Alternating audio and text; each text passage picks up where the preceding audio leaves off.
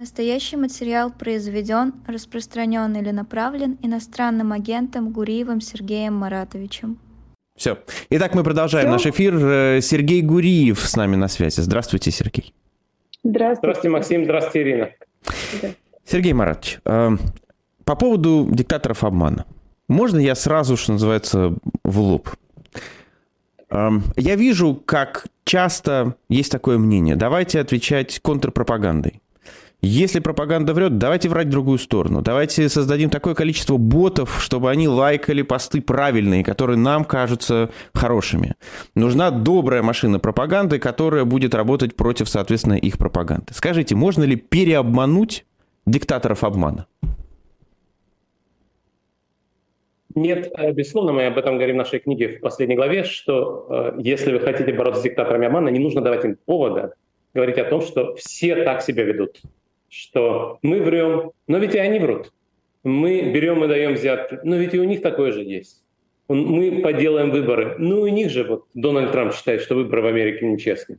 Поэтому очень важно, чтобы у э, диктаторов не было нарратива, не было возможности сказать и на Западе также, и у них то же самое, и мы ничем от них не отличаемся. Мы, может быть, хуже притворяемся, но они просто уже тренировались 200 лет в своей Америке, как притворяться. И поэтому они притворяются лучше. А так, по сути, мы такая же несовершенная демократия, как и они. Поэтому, конечно, когда Алексей Навальный говорил о доброй машине пропаганды, он, конечно, говорил слово «доброе» в том смысле, что э, наша пропаганда должна быть правдивой. Мы должны, мы должны говорить об этом э, честно. Мы не должны уподобляться путинской пропаганде.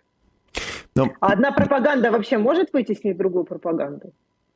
А, безусловно, это самое главное поле битвы сегодня. Ну, сегодня, конечно, самое главное поле битвы в Украине, но в целом в мире диктаторы борются с демократиями именно на информационном поле. Вот то, что происходит сегодня в Америке, действительно, если вы посмотрите о том, на то, как э, люди, которые хотят свергнуть американскую, разрушить американскую демократию, это все происходит в информационном поле, либо в медиа, либо в социальных сетях. И, конечно, вы можете назвать пропагандой, информационной работой, можете говорить журналистская работа, но, безусловно, речь идет о том, чтобы убедить других людей, убедить тех людей, которые считают, что э, выборы в Америке были нечестные или что Путин хороший человек, просто его обидела несправедливая НАТО. Вот с этим, с этим можно бороться только э, информационными способами. И надо быть более убедительным, надо быть надо быть не отделенным от избирателей. Нужно э, рассказывать о том, почему вот это, это и это важно для простого избирателя, а не просто говорить о том, что есть э, принципы, записанные в каких-то книгах философов или в Конституции, которые нужно отставить.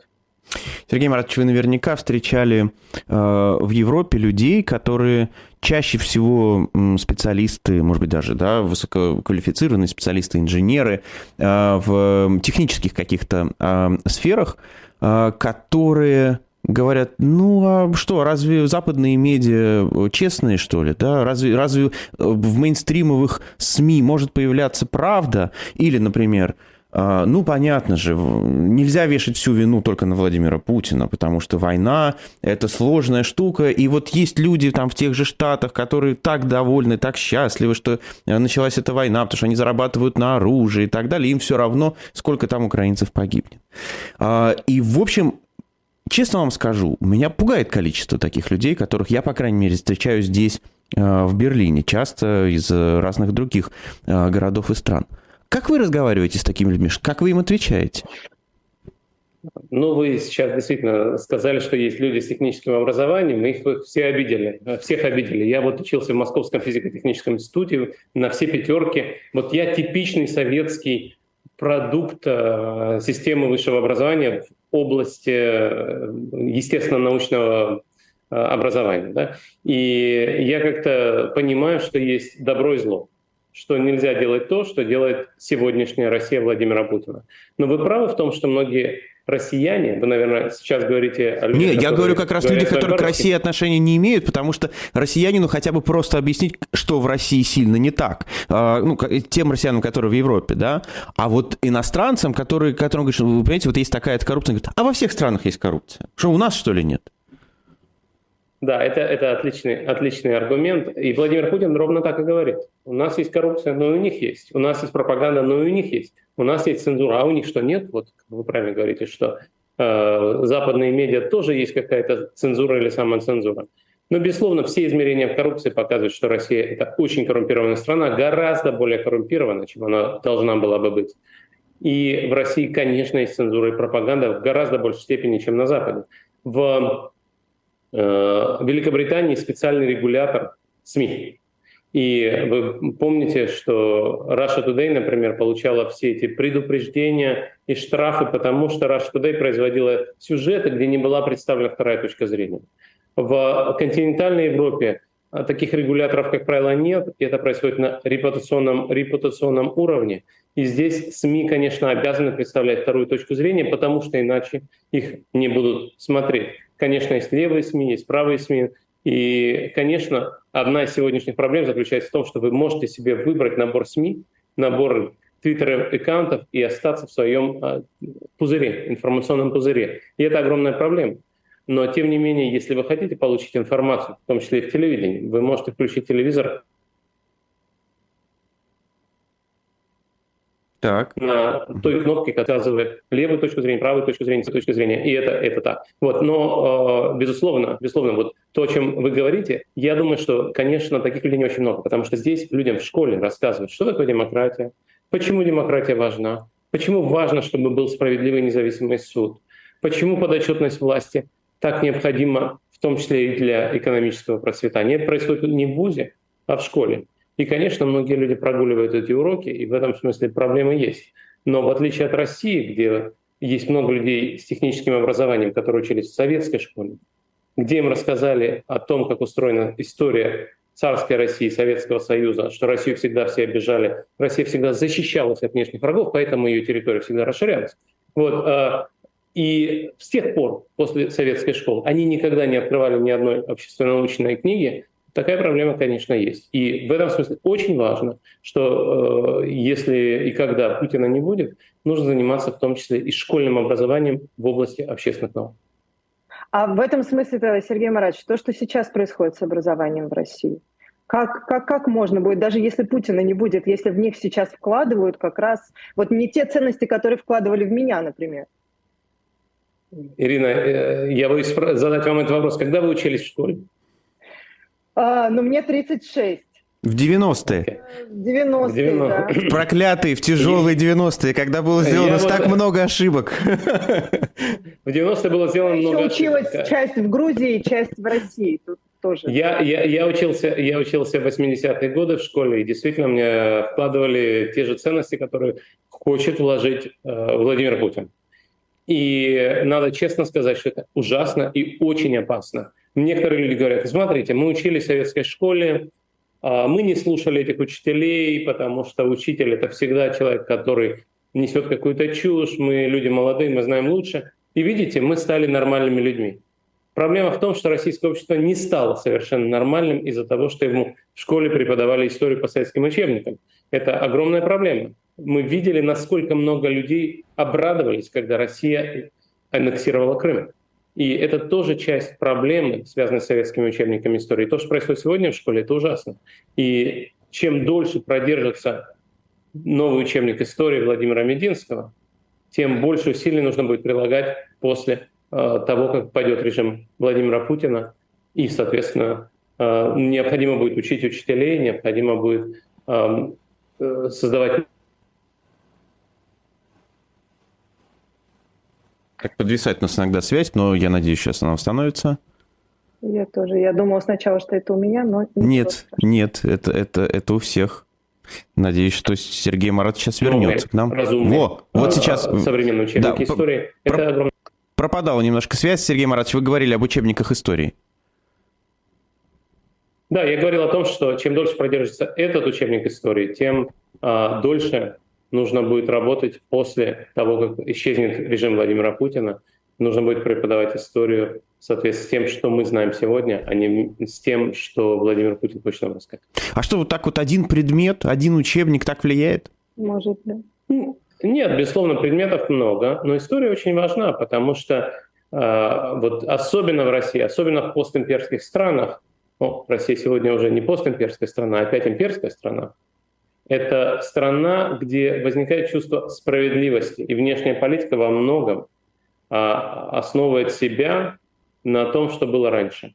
И поэтому, конечно, именно учебник истории очень важен. Но, конечно, нужно и общество знания, и э, нужно преподавать и экономику, нужно преподавать и э, другие общественные науки. И в этом смысле все общественные науки очень важны. И вот вы начали, Максим, говорить о том, что есть люди, которые изучали технические науки.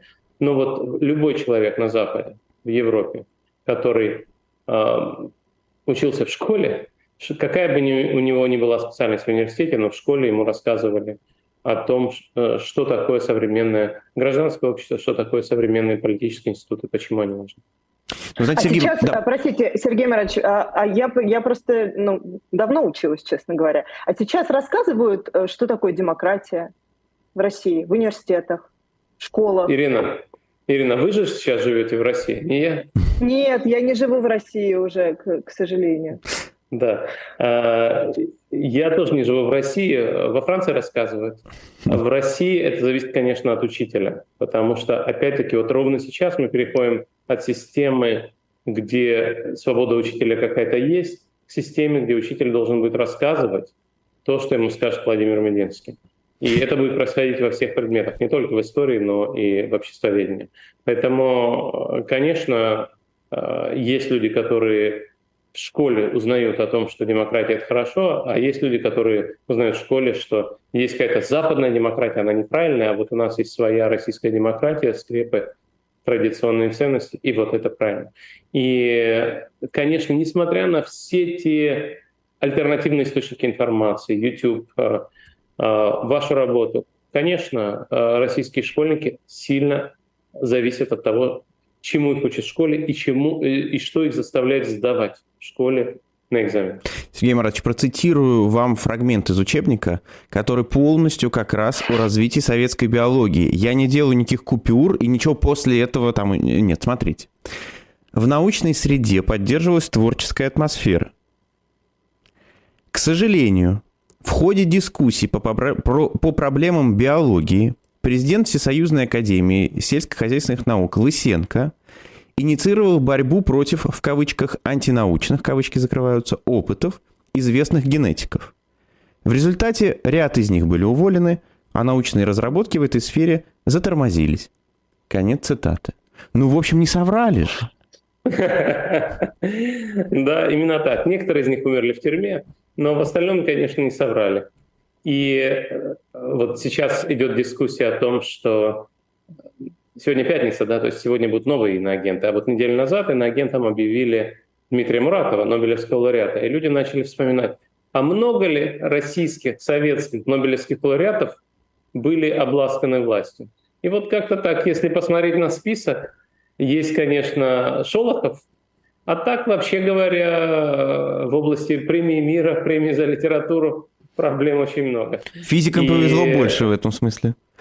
Физикам повезло больше, да. Ну вот физик Андрей Сахаров, который получил премию мира, да, да, да. ему тоже в этом смысле не, не очень повезло в, в отношении э, э, того, насколько власть к нему хорошо или плохо относилась. Сергей Маратович, вы, вы сказали, что немного людей э, э, в Европе, кто не хочет разбираться, кто не верит никому и так далее, потому что есть э, демократическое какое-то образование. Однако часто встречаю позицию, причем среди россиян и среди европейцев, а я никому не верю. Да, путинские СМИ врут. Ну, у вас тоже, знаешь, вот тут с перекосом. Я вот никому не верю, я самый умный. Насколько эта позиция рациональна, в конце концов?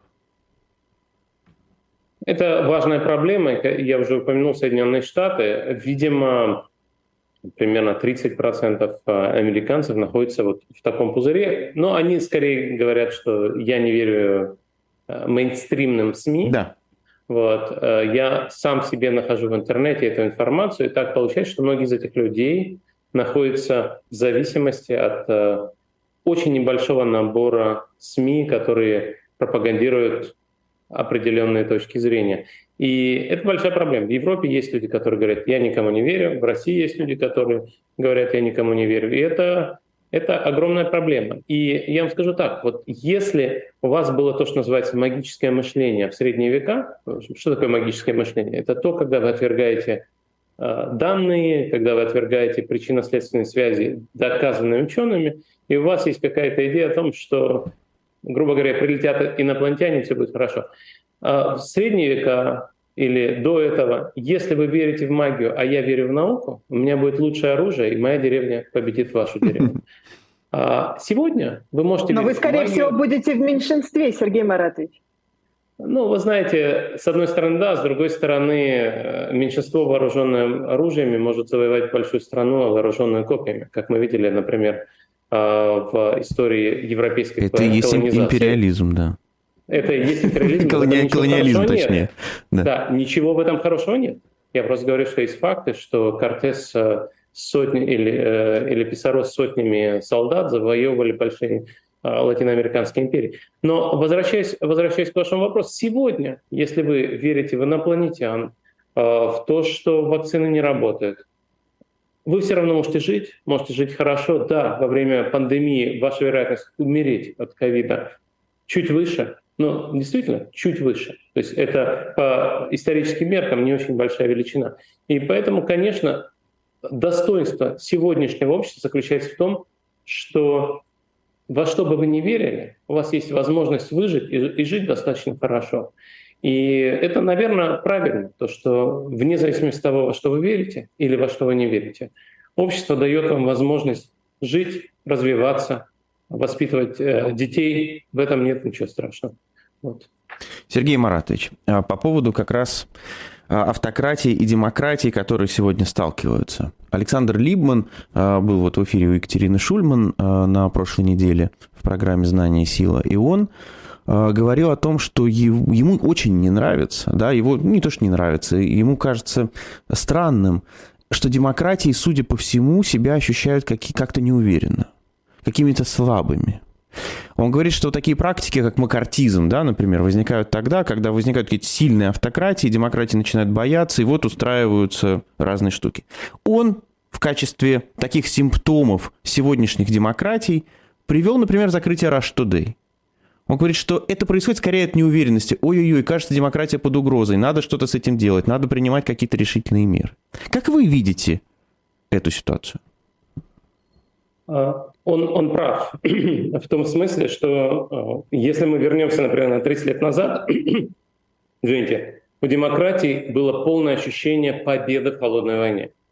У нас есть общий враг, и мы его победили. И в этом смысле вот эта история о том, что демократии все имели одного внешнего врага, помогала объединить общество. Левых, правых, центристов внутри демократического общества. А после победы в холодной войне у демократии не было общего проекта, не было понимания того, что нужно делать, и в этом смысле начались вопросы другого порядка. А все ли мы делаем прав- правильно внутри себя? И э, люди начали совершенно справедливо задавать вопросы. А вот это общество процветания, которое мы строим, оно общество процветания для всех или только для самых богатых? Начали задаваться вопросы о том, почему растет неравенство. На этой почве начали э, расти возможности для популистских политиков. И в этом смысле история последних 30, особенно 20, особенно 10 последних лет — это история э, того, что демократии внутри себя начали сомневаться, все ли мы делаем правильно. На этом фоне люди начали смотреть на автократии. Россия, мягко говоря, не очень привлекательный пример, но, например, Китай, не демократическая страна, показывает, что автократия может э, расти и расти достаточно быстро. И, конечно, демократия чувствует себя не очень уверенно. Что касается закрытия Russia Today, ну вот э, я процитирую президента Макрона в 2017 году. Э, Владимир Путин приехал в гости к президенту Макрону, только что избранному, и они в Версале там общались, разговаривали о том, что нужно поддерживать исторические связи между Россией и Францией. Встала журналистка то ли Rush Today, то ли Спутник и сказала, а почему вы нас не допускали к работе в вашем, в вашем президентском штабе, в вашем избирательном штабе? Президент Макрон сказал, мы всех журналистов допускали, но вы-то не журналисты. И в этом смысле я бы сказал, что, конечно, нужно поддерживать свободу слова, но не нужно забывать, кто есть кто. Rush Today – это, конечно, никакие не журналисты, и в этом мне кажется, Маргарита Симонян признается э, раз в неделю. Она да, говорит, газета, работа... газета «Правда» и журнал «Корея» тоже не были журналистами, но, но э, демократиям в момент их уверенности не приходит в голову запрещать журнал «Корея» и газету «Правда». Да, безусловно. Да, безусловно. Это, это важный вопрос. И, э, конечно, э, конечно, тот факт, что в, России, в российские газета «Правда» и журнал «Корея» запрещаются в Европе, это связано с тем, что сейчас идет война. Да? И война — это не 70-е годы, война — это 40-е годы. Пришло ли в голову бы английским читателям э, задавать вопросы, почему мы не распространяем э, немецкие газеты в Лондоне в 1942 году? Наверное, наверное, всем Нет, ну тут все-таки почему. прямое столкновение двух стран зафиксированное. Но, но да, это скорее распространение немецких газет в Австралии. Ну, наверное, что-то такое. Или в Штатах. В момент, когда Штаты еще не вступили в войну. И да, и тут уже по-другому играет. Как вы думаете, было очень популярно да? Э, такая точка зрения, что нужно поддерживать свободу слова вот, э, и давать, давать трибуну газетам, которые финансируются фашистской, не нацистской партией, национал-социалистической а, партией Германии. В этом смысле то, что происходило до 22 года, и то, что происходит сейчас, это разные вещи. Uh-huh. И да, вы можете сказать, нет, Россия не ведет войну с Западом, Россия ведет войну только с Украиной. Но сейчас Путин это военный преступник, Путин сам говорит, что против нас ведет войну весь Запад. И поэтому, конечно, эта ситуация совершенно другая. Но вот то, о чем говорит Александр Лидман, это абсолютно верно. Демократия чувствует себя неуверенно, у демократиях есть внутренние проблемы. Эти внутренние проблемы используются и усиливаются такими режимами, как российский режим. Мы знаем, что Владимир Путин инвестирует э, в поддержку э, радикальных экстремистских партий в Европе что Russia Today и Спутник пытаются работать против э, демократических институтов. Мы знаем, что российские власти подкупают западных политиков и пытаются сделать так, чтобы на Западе было еще больше этой самой неуверенности. И поэтому, конечно, западных, западных политиков тоже, тоже можно понять. И мы как раз в нашей книге «Диктатор романа» пишем о том, что да, конечно, Запад не должен жертвовать своими принципами. С другой стороны, Запад должен распознавать попытки диктаторских режимов подорвать западные демократические институты. Это их работа, и мы должны от них защищаться. А за последние вот эти полтора года как-то усилилась вот эта вот неуверенность э, в демократии? Я бы сказал наоборот. Мы увидели невиданное единство Запада. И это связано с тем, что в каждой западной стране общественное мнение встало на сторону Украины. И это, это, очень, это очень важно, потому что Путин на это не рассчитывал. Путин думал, что по-прежнему его друзья, э, крайне левые, крайне правые в Европе и в Америке смогут добиться того, что все будет не так однозначно. Но и после начала войны, после того, как Путин и все его чиновники говорили, нет, войны не будет, а потом вдруг война началась, после того, как стали понятны масштабы военных преступлений, особенно после Бучи, западное общественное мнение сказало, мы не можем это себе позволить. Мы знаем, что следующими будем мы. И вообще говоря, в современном мире это невозможно себе представить. И, конечно, конечно, именно поэтому западные политики сказали, мы должны сделать все, чтобы Украина смогла защитить себя. Сделано ли достаточно? Наверное, нет. Украина не выиграла эту войну. Сделано ли мало? Нет, сделано много. Владимир Путин тоже не смог пока выиграть эту войну. Поэтому э, война идет, ничего хорошего в этом нет, но западное общество гораздо более едино, чем думал Владимир Путин. Вы упомянули про диктаторов обмана э, и переход. Мы, мы уже, да, кажется, даже тоже говорили о диктатурах страха. Э, насколько, на ваш взгляд, вообще есть серебряные пули и против одного, и против другого? Ну, мы как раз в нашей книге в последней главе много говорим об этом, и наше заключение э, остается тем, что серебряных пуль нет. Все это очень сложно. Эти режимы, диктаторы обмана, они э, очень много думают о том, как притворяться демократиями и как оставаться частью глобальной системы, как входить в международные организации. Вот даже Россия в 23 году была председателем Совета Безопасности ООН. Да? Вот если вы подумаете об этом – Россию выгнали из комиссии ООН по правам беженцев только в 22 э, по правам человека, простите, по правам человека только в 22 году. То есть все это настолько, настолько сложно, что нет серебряных пуль. Например, представьте себе, что вот мы пишем, что нужно поддерживать отношения с гражданским обществом, с легитимным бизнесом в этих режимах, потому что именно э, европей, проевропейски настроенные россияне, Э, помогут построить мирную процветающую Россию. Их надо поддерживать. Но, соответственно, нужно понимать, кто здесь нормальный бизнесмен, а кто часть режима. Кто здесь настоящее гражданство, гражданское общество, а кто получатель гранта Владимира Путина на то, чтобы разрушить э, европейские демократические институты. В этом смысле, конечно, нужно гораздо больше думать, гораздо больше понимать э, о том, как устроено общество в этих режимах и отличать тех, кто работает на Путина от тех, кто работает против Путина. Сегодня, в 2022-2023 году, с Россией все более-менее понятно. Да? Это гораздо проще. Это теперь диктатура страха, которая больше не притворяется. Но до 2022 года Владимир Путин притворялся достаточно неплохо.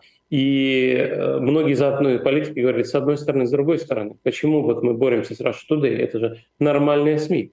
А вот, к счастью, в 2017 году президент Макрон уже вполне четко сказал, что извините, вы не являетесь СМИ, вы являетесь агентами влияния. Но в целом, конечно, такие режимы умеют хорошо притворяться. И это касается не только Владимира Путина. Сегодня есть в Евросоюзе такой политик Виктор Орбан. Притворяется отлично, является членом Евросоюза. В НАТО есть такая страна Турция. Тоже, мягко говоря, не демократия. И э, тем не менее, вот как с ними вести себя, не совсем понятно, потому что есть ценности Евросоюза, есть ценности НАТО, которые говорят, что мы придерживаемся буквы наших правил. И если мы придерживаемся буквы нашего закона, то мы не, просто, не можем просто так выгнать Венгрию или Турцию.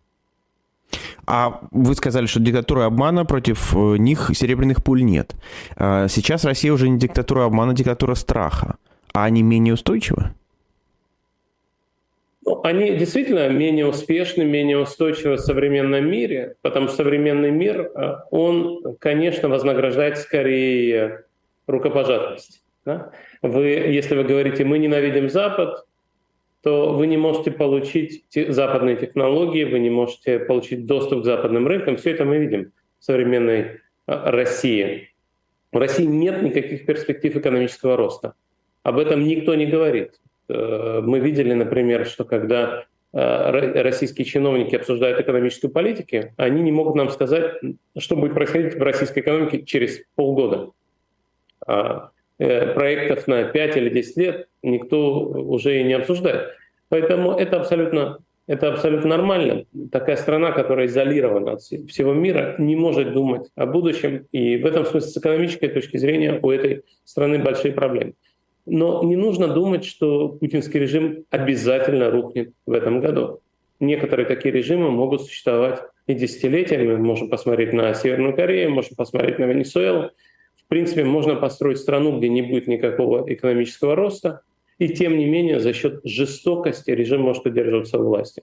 Россия, мне кажется, не похожа ни на Северную Корею, ни на Венесуэлу даже несмотря на то, что из России уехали многие образованные люди, в ней остается много образованных людей, которые хотели бы хорошего будущего для себя и своих детей, поэтому там построить такой режим труднее. Но мы не знаем. Владимир Путин нас удивлял уже 20 лет, может быть, он нас опять удивит.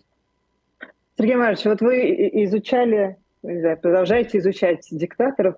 А скажите, а у них всегда есть какая-то идеология или нет? На самом деле слово идеология очень трудно определить. Если мы говорим об идеологии в понимании 20 века, нацистская идеология, коммунистическая идеология, таких идеологий у современных диктаторов нет. У Владимира Путина нет такой большой идеологии. Весь этот разговор о консервативных скрепах и так далее, понятно, что это невозможно, невозможно продать российскому обществу. Российское общество очень образовано, современно. А, нет российских граждан, которые ходят э, раз э, в неделю в церковь.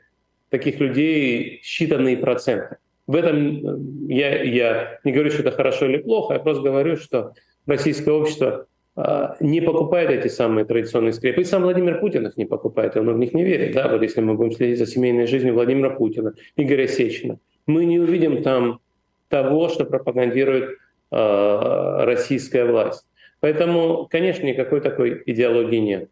И вот эта идеология фашизма, нацизма, который пропагандирует э, российское телевидение, что мы лучше всех, украинцы, нацисты, да, они евреи, но они и нацисты. Все это не складывается в единую картину мира.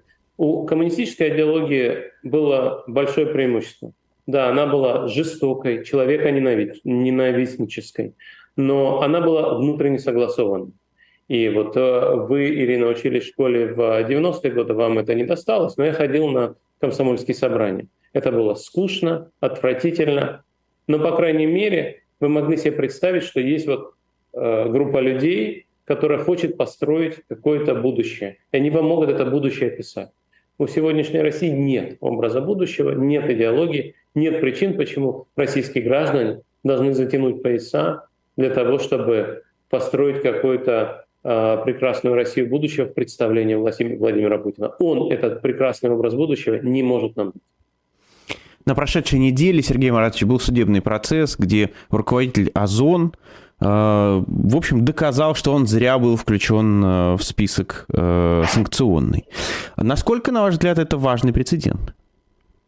Это важный прецедент. Европа основана на верховенстве права.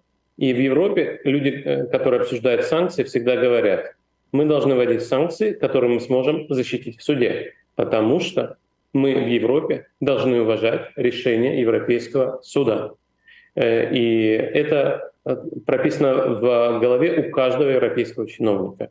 И это очень важный прецедент. Европейцы поэтому иногда не вводят санкции, потому что они думают, вот это мы не сможем защитить, мы не сможем защитить нашу позицию в суде, поэтому какой смысл вводить эти санкции. Для меня гораздо более важный прецедент — это на самом деле снятие английских санкций с Олега Тинькова.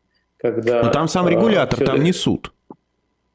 Да, там сам, сам правильно, вы абсолютно правильно говорите, что э, я думаю, что Олег Тиньков подавал и в суд, но там действительно сам регулятор снял эти санкции, и это тоже очень, очень важный прецедент. Мы тоже обсуждали Э, ситуацию с Аркадием Воложем, который высказался против войны достаточно четко. Некоторые люди его критикуют, что это поздно, не, не, неоднозначно. Мне кажется, это вполне однозначно.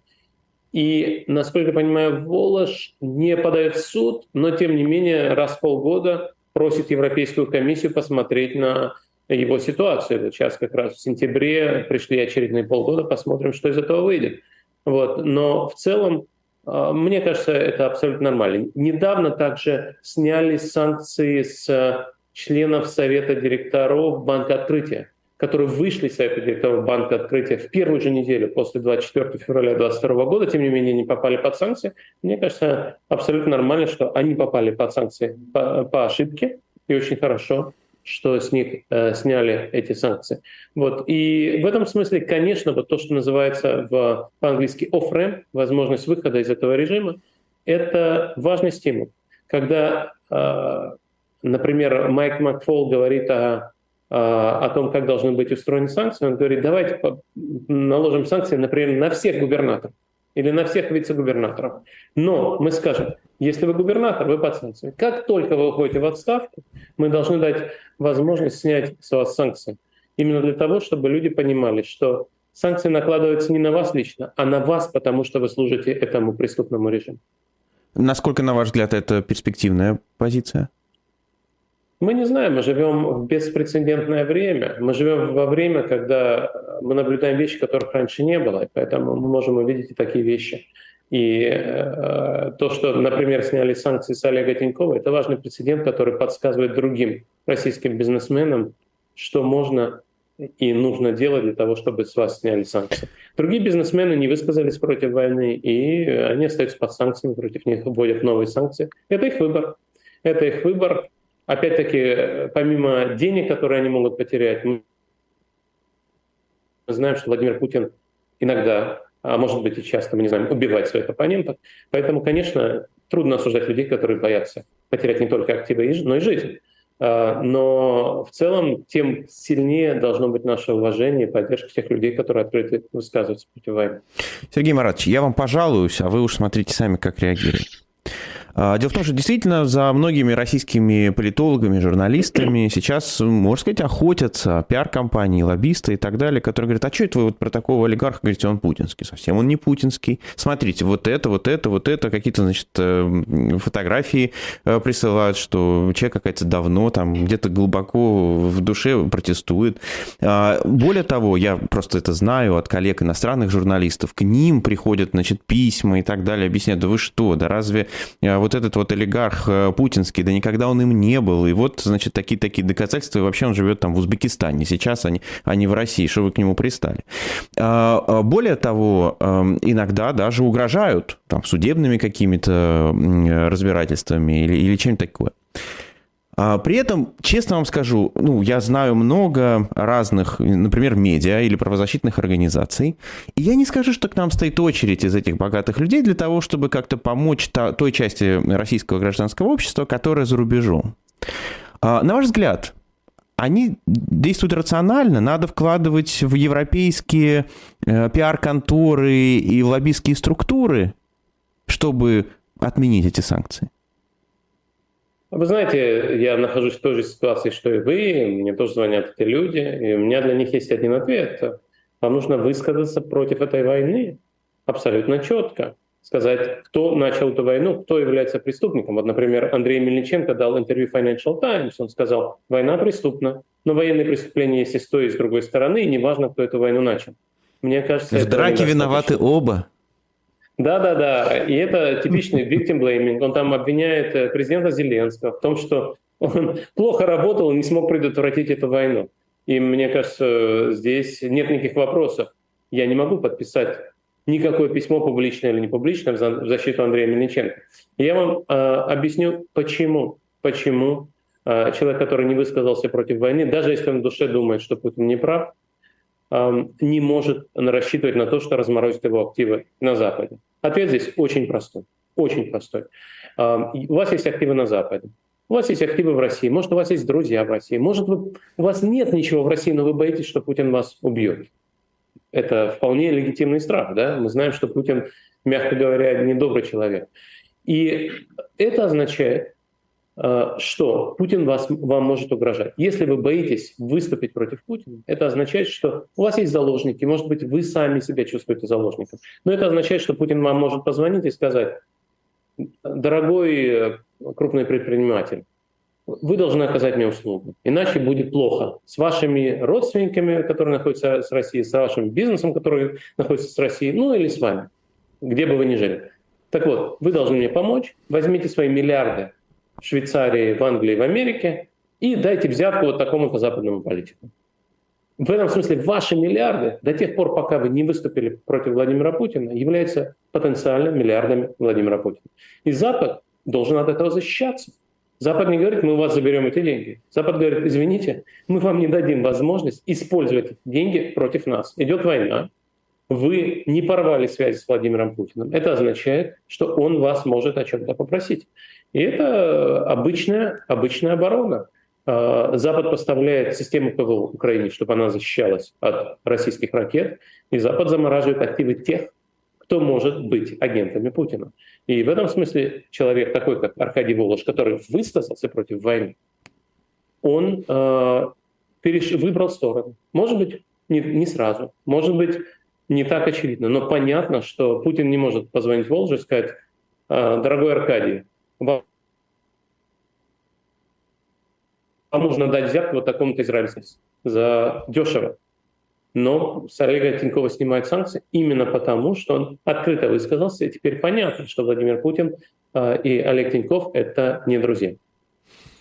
Если говорить о, э, об этом интервью, которое вы упомянули, когда господин Мельниченко говорит о войне,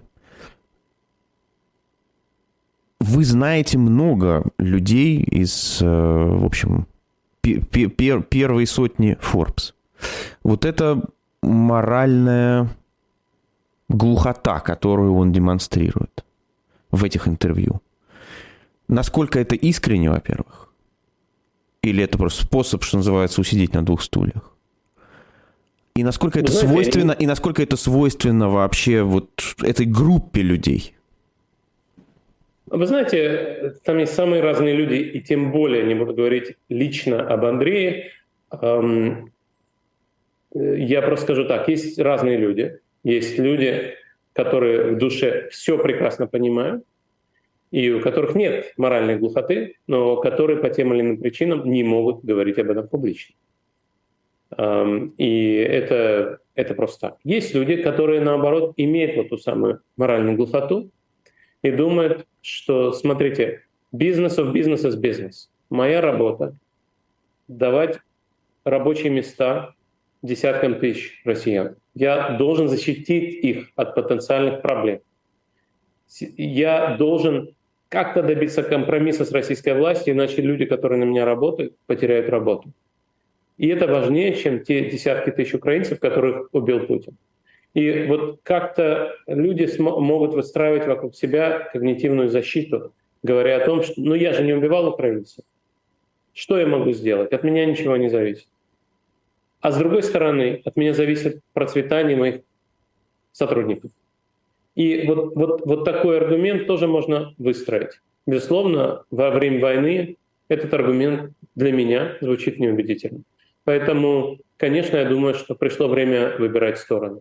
Но среди тех людей, о которых вы говорите, есть и такие, и такие люди. И я, безусловно, не буду называть имен, uh-huh. я с ними общался конфиденциально, поэтому это не предмет публичного обсуждения. Uh-huh. А, ну, давайте поговорим теперь о том, а, как складывается международная ситуация вокруг президента Путина. А, вот он не едет на двадцатку и не едет Си. И сразу все вспоминают, о, а Си и Путин будут встречаться. Это говорит о какой-то новой конфигурации, о какой-то, если хотите, новой победе российской внешней политики. У России, Россия действительно изолирована в гораздо большей степени, чем Китай. То, что синий едет на двадцатку, возможно, это связано с внутренними проблемами китайского руководства, где есть замедление экономического роста, а, возможно, проблема, возможный риск финансового кризиса. Это все другие вещи. Но э, российский президент не едет на двадцатку, потому что он боится ездить. А, безусловно, он знает, что его могут сбить, арестовать и так далее. А мы знаем, что российский президент очень переживает за свою жизнь. Поэтому э, неудивительно, что он не едет. Мы видели, что он не поехал на очень важный для него саммит БРИКС, потому что, видимо, э, дело в том, что Южная Африка является страной, которая признает юрисдикцию Международного уголовного суда. Или, возможно, дело в том, что он боится летать над другими странами, в том числе над странами НАТО. Поэтому ситуация, ситуация для Владимира Путина кардинально отличается от ситуации для китайского руководства. Да, Китай является дружественной страной. Китай не является никаким союзником России. Китай не признал ни аннексию Крыма, ни вхождение в Россию четырех украинских областей. И ни одна из стран БРИКС или БРИКС плюс не признала этого. И в этом смысле, конечно, Россия изолирована. Конечно, союзниками России можно считать Эритрею и Никарагуа, но не страны-члены БРИКС. Но в целом, да, конечно, Китай очень сильно помогает сегодня России. А, очень много технологий, товаров Россия покупает у Китая. Если бы Китай наложил санкции на Россию, ситуация в России и в Украине была бы совершенно другой. Китай мог бы ускорить э, победу Украины. Китай этого не сделал э, по тем причинам, о которых наверное, мы все догадываемся. Когда Макрон ну, да-да, едет, едет в Китай и говорит, ну, мы не, э, не под Соединенными Штатами, как говорится, мы проводим свою политику и так далее. А вот прошло определенное время после этого. Насколько, на ваш взгляд, а, это осознается сегодня как ошибка, может быть? Или, в общем, Европе очень важно чувствовать, что у нее с Китаем свои отношения, а, в отличие от Соединенных Штатов? Вы знаете, мы видели то же самое и в отношении политики на российском поле, да, когда Америка и Европа проводили несколько разную политику, когда президент Макрон приглашал Владимира Путина во Францию, Э, пытался поддерживать диалог. Э, это, это действительно потребность Европы в том, чтобы играть свою игру, особенно когда а, у вас есть проблемы с американскими союзниками. Да? Не нужно забывать, что в Америке во время президентства Трампа некоторые действия в области внешней политики никак не согласовывались с пониманием целей внешней политики стран э, Атлантического, э, Атлантического сообщества. Поэтому это абсолютно нормально, что Европа говорит о том, что мы не можем рассчитывать, что в Америке всегда будет президент, отличающийся от Трампа. И с другой стороны, конечно, Европа сегодня говорит о том, что мы хотим поддерживать диалог с Китаем, чтобы пытаться его убедить в том, что не нужно поддерживать Россию. В этом есть рациональный аргумент, потому что Китай знает, что бы он ни делал, и кто бы ни был а, в Вашингтонском Белом доме, большой дружбы с Америкой больше не будет. А вот с Европой можно о чем-то договариваться. И поэтому европейские союзники пытаются продать Америке идею о том, что мы, европейцы, по-прежнему можем вести диалог с Китаем и, возможно, ускорить победу Украины. Насколько это продуктивно или нет, пока непонятно. Некоторые вещи Китай не делает. Китайские, большие китайские, китайские банки не работают с Россией. Китай не поставляет вооружение, что тоже очень важно. Китайские вооружения гораздо лучше, чем иранские или северокорейские. И в этом смысле нельзя сказать, что Китай полностью поддерживает Путина. С другой стороны, Китай мог бы сделать гораздо больше для того, чтобы ограничить возможности Путина убивать украинцев. Еще одна тема, которую вы коснулись, э, это колониальная политика. Э, вы находитесь во Франции. Страна с большим колониальным прошлым, с колониальными кризисами, которые были, в общем, сравнительно недавно по историческим меркам. На ваш взгляд, насколько, в общем, это важный вопрос постпутинской России? Насколько это серьезный вызов постпутинской России отказ от колониальных практик? Это очень важный вопрос. И, конечно, отказ от преступлений своей страны, осуждение преступлений своей страны всегда происходит очень сложно. Вы упомянули Францию. Действительно, здесь все это было относительно недавно. А, была Алжирская война. Извинения за это принес уже президент Макрон, не предыдущие а лидеры Франции. Более того, скажу, что соучастие французов а, в депортации и убийстве евреев не было осуждено до президента Ширака, потому что, например, президент Митеран, он работал в вишеском правительстве. Сейчас в любой школе во Франции, которая существовала в 40-е годы, на любой школе висит табличка. Вот есть табличка, которая говорит, эта школа называется так. Есть табличка, которая говорит, на этой неделе в столовой такое-то меню. Есть табличка, которая говорит, «А, в родительский комитет этой школы входят такие-то люди. А есть табличка, черная табличка, которая говорит, в этой школе учились еврейские дети в 40-е годы, нацистские варвары и их соучастники из правительства Виши депортировали столько-то детей, послали э, в лагеря и там убили только потому, что они были евреями. И мы об этом не забудем. И это написано на каждой школе сегодня. И при этом эти таблички повесили относительно недавно. И, конечно же, в постпутинской России будет очень сложный разговор на эту тему. Это займет время. Сергей Маратович, я простите, что, может быть, где-то перехожу даже границы, но э, вы знаете наверняка, и под этим эфиром будет, Россия никогда не имела колоний. Что это за колонии? Мы пришли, дали образование, мы построили школы, мы, значит, то, все, мы интегрировали в элиты. Это совершенно другое. Вам особенно важно задать этот вопрос. Во-первых, я не знаю, кем вы себя ощущаете, да? А, вы как раз представитель одного из народов, который, в общем, Россия колонизировала. Как вы видите это? А, смотрите, Максим, вы выросли в Казахстане. Да. Ирина нам сказала, что она училась в школе в Грузии, и фамилия у Ирины тоже, мягко говоря, не русская. Вот. А, нам все это знакомо. Я как человек с нерусской фамилией, вот сейчас у меня есть очки, у меня не черные волосы. Раньше были черные волосы, да, у меня. А, и я, конечно, видел, что москвичи относятся к людям с нерусской фамилией, с черными волосами. Не, не очень хорошо. Как к нерусским? Как к нерусским, да. Как к лицам кавказской национальности, извините за выражение. И, конечно, не нужно думать, что э, Россия – это чемпион толерантности. Слово «погром» придумали не американцы. А, это российская практика, российское изобретение. И, конечно, России есть о чем подумать, даже не говоря о войне 22-23 года. Россия много сделала несправедливого и плохого. При этом, конечно, есть э, нарративы, и эти нарративы имеют основание о том, что Россия спасла такой-то народ от уничтожения соседним народом. И, например, э, в Северной Осетии об этом много говорят.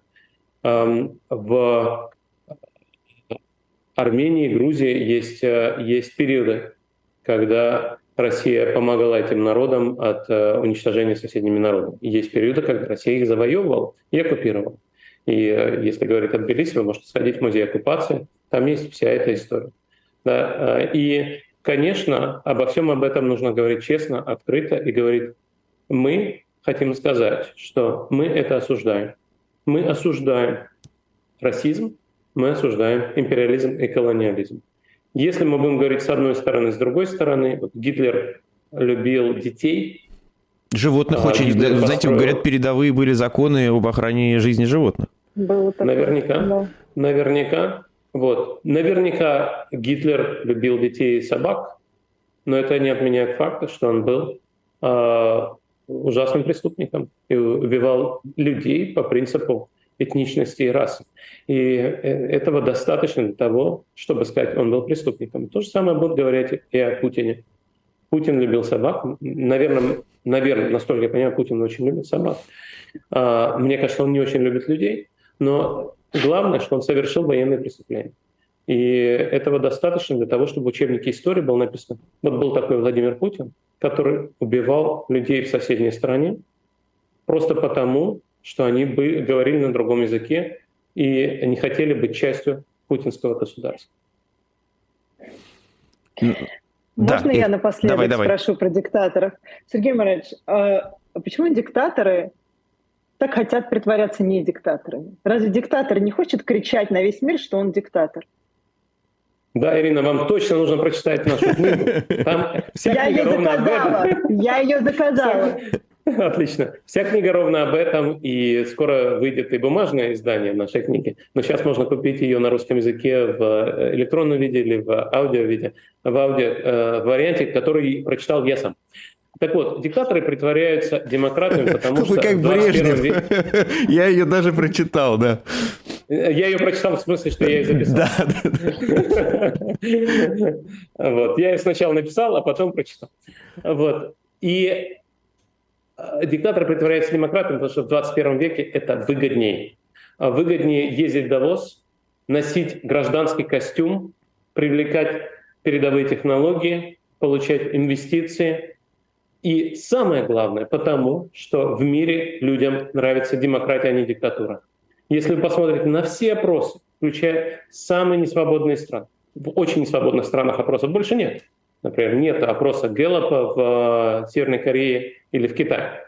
Но там, где они есть, даже в несвободных странах, люди говорят, конечно, демократия лучше, чем диктатура. И поэтому диктатор говорит, ну, я же не диктатор, я демократ, у меня гражданский костюм, галстук, у нас нет никаких политзаключенных, у нас нет никаких репрессий.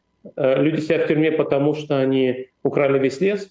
Вот. И, э, конечно, с этим связано то, почему они хотят притворяться. Какие-то старые режимы существуют, и Владимир Путин как раз пошел назад, в 22 году он пошел назад в 20 век, к модели 20 века, когда диктатуры говорили, мы диктаторы, у нас есть закон о военной цензуре, если вы что-то скажете, мы вас спасаем на много лет, а еще мы вас попытаемся убить. А еще мы закроем все независимые СМИ, не будем притворяться, что у нас есть независимые СМИ, а еще мы не пустим до выборов никого. Вот. И в этом смысле, в этом смысле э, ситуация в России, к сожалению, не является репрезентативной для 21 века. Владимир Путин не один такой, он не является первооткрывателем. До него по этой дороге прошел, например, венесуэльский режим. Сначала была диктатура Мадура, типичная диктатура обмана. А потом была диктатура, простите, диктатура Чавеса, типичная да, диктатура да. обмана, а потом диктатура Мадура, это диктатура страха.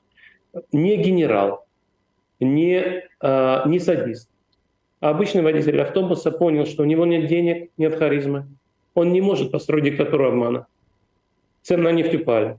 И он стал полагаться на инструменты 20 века. Сергей Маратович, вы смотрели фильм «Диктатор» Саши Барона Коэна? Безусловно. Вам понравился?